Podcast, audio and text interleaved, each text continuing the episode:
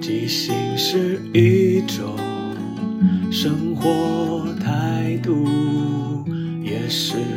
一条创作道路。放下限制与包袱，接受每一个突兀，错误也不一定是错误。阿抛即创作，每周日晚上十点钟，陪你一起即兴面对日常与不日常的种种。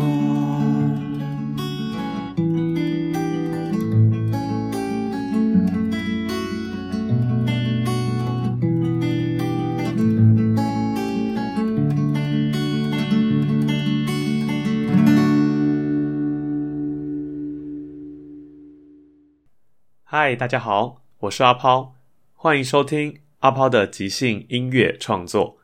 每个礼拜天晚上十点，用二十分钟的即兴音乐畅聊，陪你一起即兴面对日常与不日常的种种。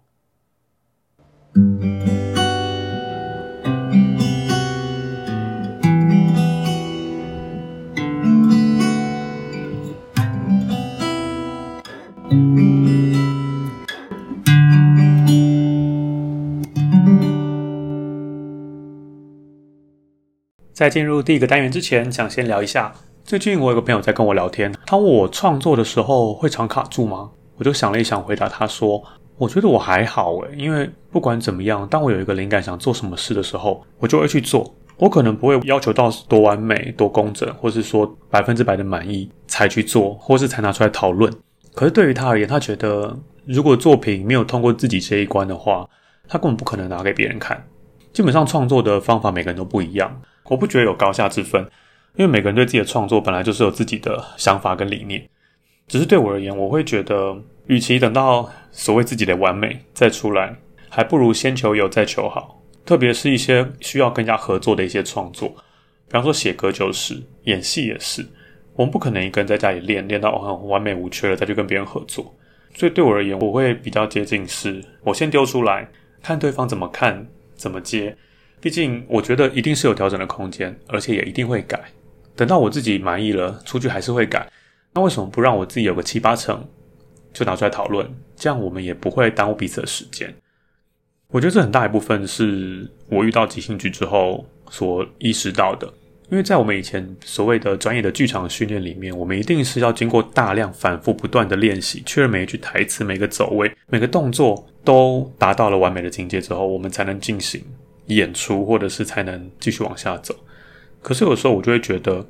如果我们在演出的每一个时刻都在想，我这里做对了吗？我这里应该怎么走？那个角度，那个什么，对我来讲，那反而会让我分心，没办法好好的真的进到这个角色的状态里面。所以我喜欢即兴剧很大的一个原因就是，我一样需要大量准备，可是我那个准备是让自己保有弹性跟空间，我不会要求自己到了完美才出发，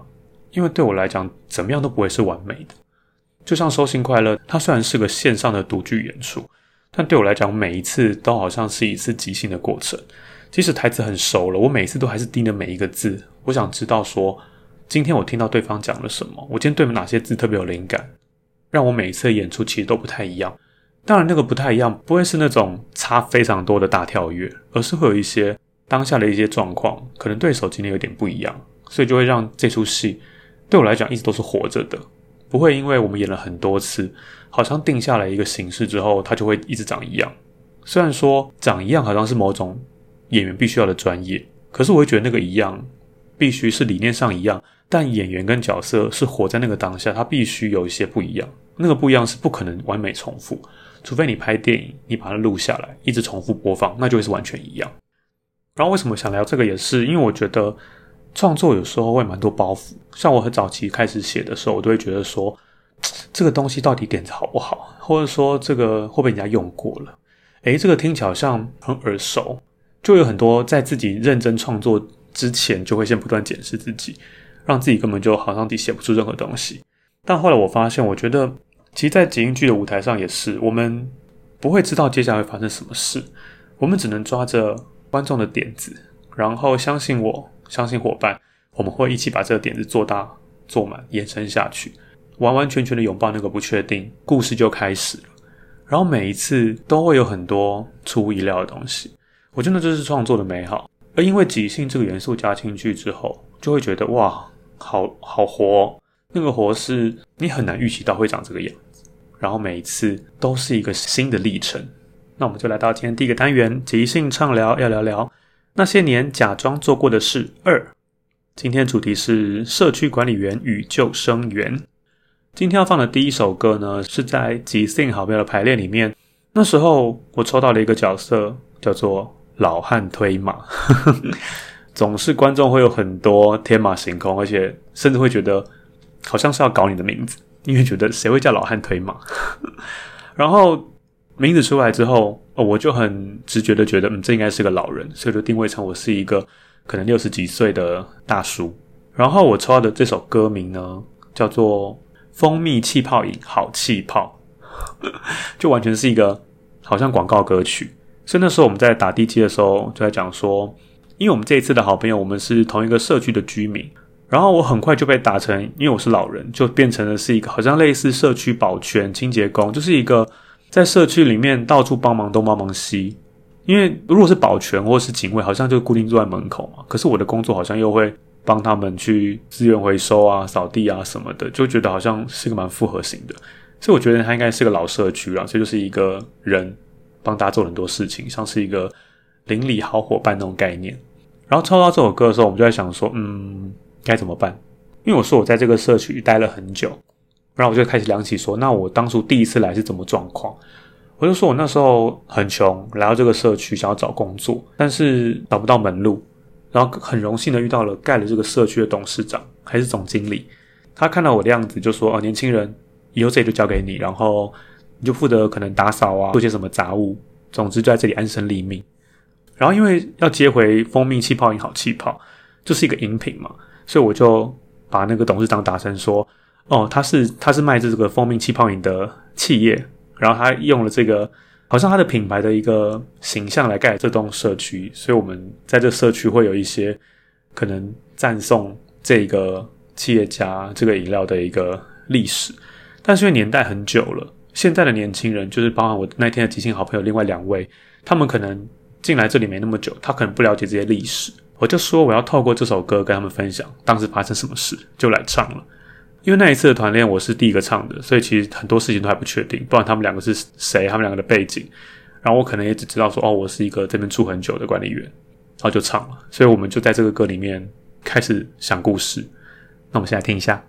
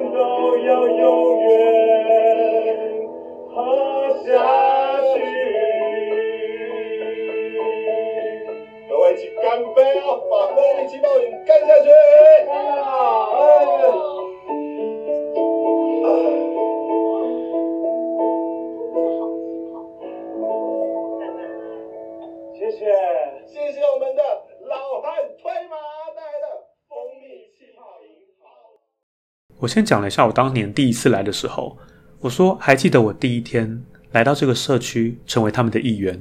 看着那个雕像是一个奇怪的样子。还记得这里当年有很多红色的瓶子，然后我在里面走啊走啊，捡了一车的宝特瓶，就在建造了一下我当时来的状况。哦，原来这里曾经像可能古代的雕像、铜像等等的，所以这里曾经有过这些东西。然后我来告诉另外两位新的居住者这个状况，然后我就唱了一下副歌，因为我是觉得我很感恩这个总经理他这样子照顾我，所以我也想宣传这件事情。这个饮料很好喝，所以我副歌就唱。蜂蜜气泡饮，每个人要有一瓶。蜂蜜气泡饮，给我再来一瓶。对身体有多么有益，每个人手上通通拿着一瓶。蜂蜜气泡饮，蜂蜜气泡饮，蜂蜜气泡饮，蜂蜜气泡饮，里面好多的气泡还有营养，让你们未来更美丽。就是我抱着一个这个角色老汉推马，他就抱着感恩的心。即使现在大家已经忘了那个总经理，忘了那个企业，忘了这个社区，原来是因为这样起来的，还是在传唱那首广告歌曲。而且因为讲的是老的事情，所以乐手小鱼也是给了一个蛮复古的伴奏，而且就是那种简单好唱的那一种。到后来，我第二段的副歌完全就是不断的重复蜂蜜气泡音，大家一起唱，好像真的是一个很温馨的广告。虽然说这个歌里面并没有讲太多关于我老汉推马这个角色在这个社区实际上的日常生活，而是展现了一个这个人他当时受到那个总经理的照顾之后，一直怀抱感恩的心，所以透过这首歌曲。再重新把这个柠檬气泡饮要传递给现在住在这个社区的人。然后我还记得我唱到第二段的时候，我就想到说啊，不对，这个歌名是蜂蜜气泡饮好气泡，可是我前面的副歌都只唱蜂蜜气泡饮，所以后面接着我就赶快。其实那段事后想，那比较像间奏，应该好好的休息一下。但是我太想要赶把那个歌名放进去，我就唱蜂蜜气泡音好气泡。我记得总经理这样对我说的。他说：“这里今后就要交给你了，你要好好清洁着，然后再回去不断不断重复的副歌。”我自己觉得在那个当下还蛮感动的，是因为，哎，好像我真的是有一个理想，有一个信念在那边，我希望不断传唱这个造成这个社区的某个产品、那个人或者那个企业。以现在这个社会来讲，我们都会觉得哦，好像冠名，好像广告，好像会很商业、很俗气。但在我们建构那个世界里面，在那个过去资源贫乏，然后有企业主愿意花钱做这件事情，而且好像也不怎么求回报，因为那其的确没什么好回报，也才会让老汉推马这个角色会一直把这件事记在心里。讲到这个，又回到我一开始说的，有时候可能会觉得即兴唱歌出来创造的故事啊、人物角色，总是会天马行空，可能没有那么接地气，没有那么跟具体的这个职业行业有这么贴近的一些连接。很大原因是因为我们其实生活经验有限，没办法真的了解每一个行业、每一个事物。可是我们总是会尽我们自己的努力跟想象，或是日常的经验去创造这些事情。如果我们在即兴的舞台上面抱着一个很多我不确定的事情，我都不敢讲，我不知道这样对不对，我就不敢做。这样很多时候我们就会卡住，然后都动不了。其实对观众而言，他们想看的是你如何透过简单的点子，然后延伸出后面的这些戏啊、这些歌等等的。实际上，对于合理性或逻辑性的弹性也会比较大，因为他知道这就是一个即兴的舞台，大家在这个过程中脑力激荡，所以我也觉得这件事情让我更容易去放胆去创作，或是放胆去演出，因为我知道没有什么对跟错，那就是一个创作。这个创作当然不是我们是乱演，或是我们就随便做一些什么事情，我们一定是有我们自己的原则跟逻辑在这些事情上面，但我们有我们诠释的空间。也会让原本好像已经习以为常的某些事情，会有一些新的可能。然后今天我要放的第二首歌呢，刚好是另一种状况。这首歌是当时即兴唱歌实战工作坊的学员风儿唱的。那大概是第一或第二堂课。然后那时候我出的题目是跟观众要一个物品，然后那个物品来唱自己的歌。那时候他介绍一个点子是红色救生短裤，就是我们看到救生员会穿的那一种红色很短的裤子。因为风儿他本身也有做过救生员，所以还蛮难得是在即兴的舞台上面演出一个自己真实经历过的事情。所以这首歌我觉得很有趣，是很很真实、很具体。而风儿又是那种很跟着自己直觉走的人，所以这首歌虽然说它的结构或故事上有点散，它没有很工整的样子，然后押韵可能也不是那么确实，但毕竟是因为它很新，他才刚接触这件事情，但他可以在这个过程当中说出很多秘辛。待会听的时候就会听到很多笑声，因为哦，原来是这个样子，我们从来没有想过的事情这样发生了。那我们就先来听一下。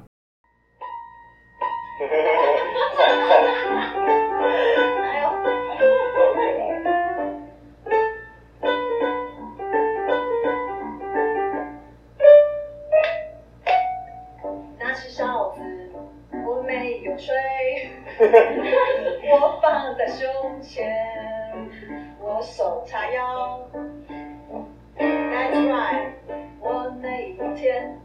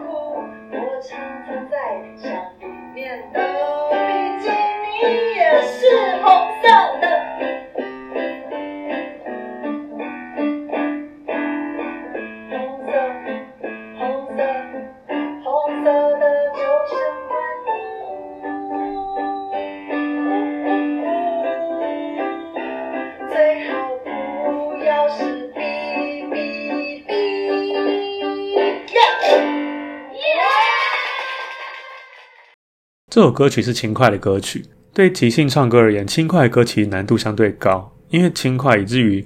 你必须要节奏比较快的唱出很多歌词。但风儿他其实没有被这件事情影响到，他还是在自己的节奏上面唱歌，慢慢的唱，然后也适时的让间奏，或是让自己停在那里。但是我们就在这个过程中就看到一个哦，原来救生员其实蛮蛮有趣的，因为他说他拿着哨子，可他没有吹。他就手叉叉腰，站在泳池旁边看。因为我们也知道，其实一般不太会发生事情，所以救生员其实比较像是保险，就配在现场，然后定时的看一下大家有没有状况需要救援或处理，甚至是一些危险动作要制止。所以他就说他很无聊，偷偷在那边扭屁股啊，偷偷运动，因为实在是太无聊了，他就知道自己做这些事情，让自己不要这么无聊。然后呢，第二段他又说，他站在泳池旁边的另一边，因为他的面相要换，大家才觉得他要工作。我觉得很 很真实，因为有时候他没事就是没事，应该说他就在那边盯着泳池，不用走来走去，其实也没有影响。但人可能就觉得说，哇，什么都不动，你好像就应该有些什么作为，才不会好像好像做点甘心那样子。但是他还是说，他即使这样走来走去，也会趁这个机会偷偷在运动，也让自己有点事情做。然后终于副歌来了，他唱红色的短裤，红色的救生短裤，男的长，女的要很短，红色的短裤，红色的救生短裤。我常常在想，里面的比基尼也是红色的，就是诶，我其实没有注意到，就是原来男生女生穿的裤子是不一样的。可是我印象中男生的好像也很短啊，但我有点忘了。当他最后唱红色红色红色的救生短裤，最好不要是 B B B。其实唱的时候我在想 B B B 什么意思啊？对，就是吹哨子，就是不要有事，不要让他吹那哨子去制止啊，或是救人或什么的，还是平安是福了。就是大家都平平安安游泳的开心游泳，他就偷偷做运动这样下去，因为这真的是少数蛮真实唱自己故事的歌。其实这一群学员在刚学即兴唱歌，我都蛮鼓励唱真实的事情，大家可以创造，但毕竟创造故事、创造角色、创造旋律跟创造歌词，一次要做太多事情了。我觉得他们可以先专注在练习即兴的唱歌，包含旋律跟歌词。那这些故事可以从自己真实出发，会比较灵感，也比较能说下去。所以今天跟大家分享这一首歌，因为很多各行各业有各种有趣的小事，我们如果没有做过，很容易就是我们自己的偏见跟刻板印象。也不会不好，因为我们很容易做了一些什么，说了一些什么，大家知道哦，你在说什么角色，说什么职业。可是看到一个这么真实，然后又有种半吐槽自己的在唱这首歌，我就觉得很有趣。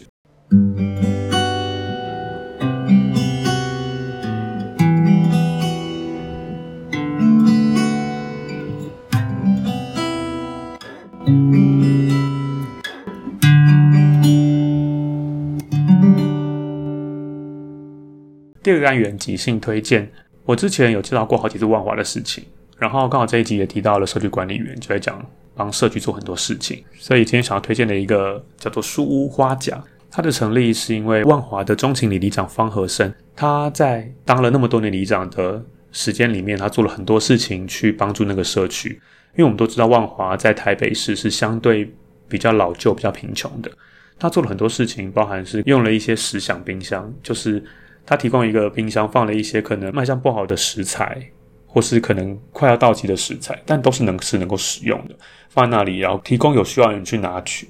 然后也会做一些协助新韩生或中辍生去烘焙咖啡，然后辅导他们去考上一些证照等等的，等于是提供一些弱势的人的一些工作机会等等的。对我来讲，就是他做了很多社会安全网去照顾这些人。因为我们都知道，生存其实是最大的一个问题。当你生存都问题，你怎么可能让这个社会越来越好？当我们还在想啊，要环保，要过更健康的生活的时候，很多人是连三餐在哪都不知道。如果我们不把这个地方补起来的话，这个社会是没办法大家一起变好。所以我觉得这件事情是蛮棒的。那现在在公馆开了一间分店，最近有个募资计划。他的募资比较不是捐款，而是可能购买店里的食物、食材，或者参与讲座等等的。同时也会有一些代用包、代用餐点这件事情，我也是在万华看到的。所以代用餐点就是你在去吃饭的时候，你可以跟餐厅说你要再多买一份当代用餐。如果有需要的人，他可以来免费吃这个，等于是某种，即使你想要捐这些东西，你也不知道去哪捐的时候，透过一个大家知道这个餐厅有做这件事情，有需要的人他就可以去那边使用，然后透过用这些叙事。因为其实很多食物浪费，其实这几年便利商店也在推什么友善时光啊，就是很多以往在大企业的的体制下面，他们其实一旦超过时间就要全部丢掉，但便利商店用用友善时光的方式，是因为它快过期，所以要打折，希望可以卖掉，而不是丢掉这么浪费。而续食这边主要是可能被淘汰，但它事实上还是可以使用，或是卖上没这么好的一些食材做料理，一方面节省食物的浪费，一方面也可以帮助到许多需要帮助的人。我觉得这是一个很棒的社会企业，因为社会企业它还是是盈利单位，它必须要赚钱。但某种程度而言，它很大的一个宗旨是，它透过赚的这些钱回馈这个社会，做了一些社会福利或是一些比方环境啊、照顾弱势等等的。我觉得这是一个企业最棒的一个楷模，它能够自食其力，而不只是靠善心暂时的一些捐款或募款，而是透过它可以自己营经营营运赚到钱，然后再回头来帮助。比方说，我前面讲辅导一些中辍生等等去来学入烘焙咖啡，然后有一技之长，然后可以在那边工作赚钱，这样才是一个正向的循环。因为很多时候我们就看到说嘛，给他鱼不如给他钓竿，所以我觉得这件事情是很有意义的。所以也希望大家如果有机会可以去了解一下相关的资讯或是一些报道，我都放在我的资讯页。最后，感谢大家的收听。如果喜欢这个节目，可以追踪、订阅或分享。有任何想法或意见，都欢迎告诉我。晚安。我们下个礼拜天晚上十点空中再见。即兴是一种生活态度，也是一条创作道路。放下限制与包袱，接受每一个突兀，错误也不一定是错误。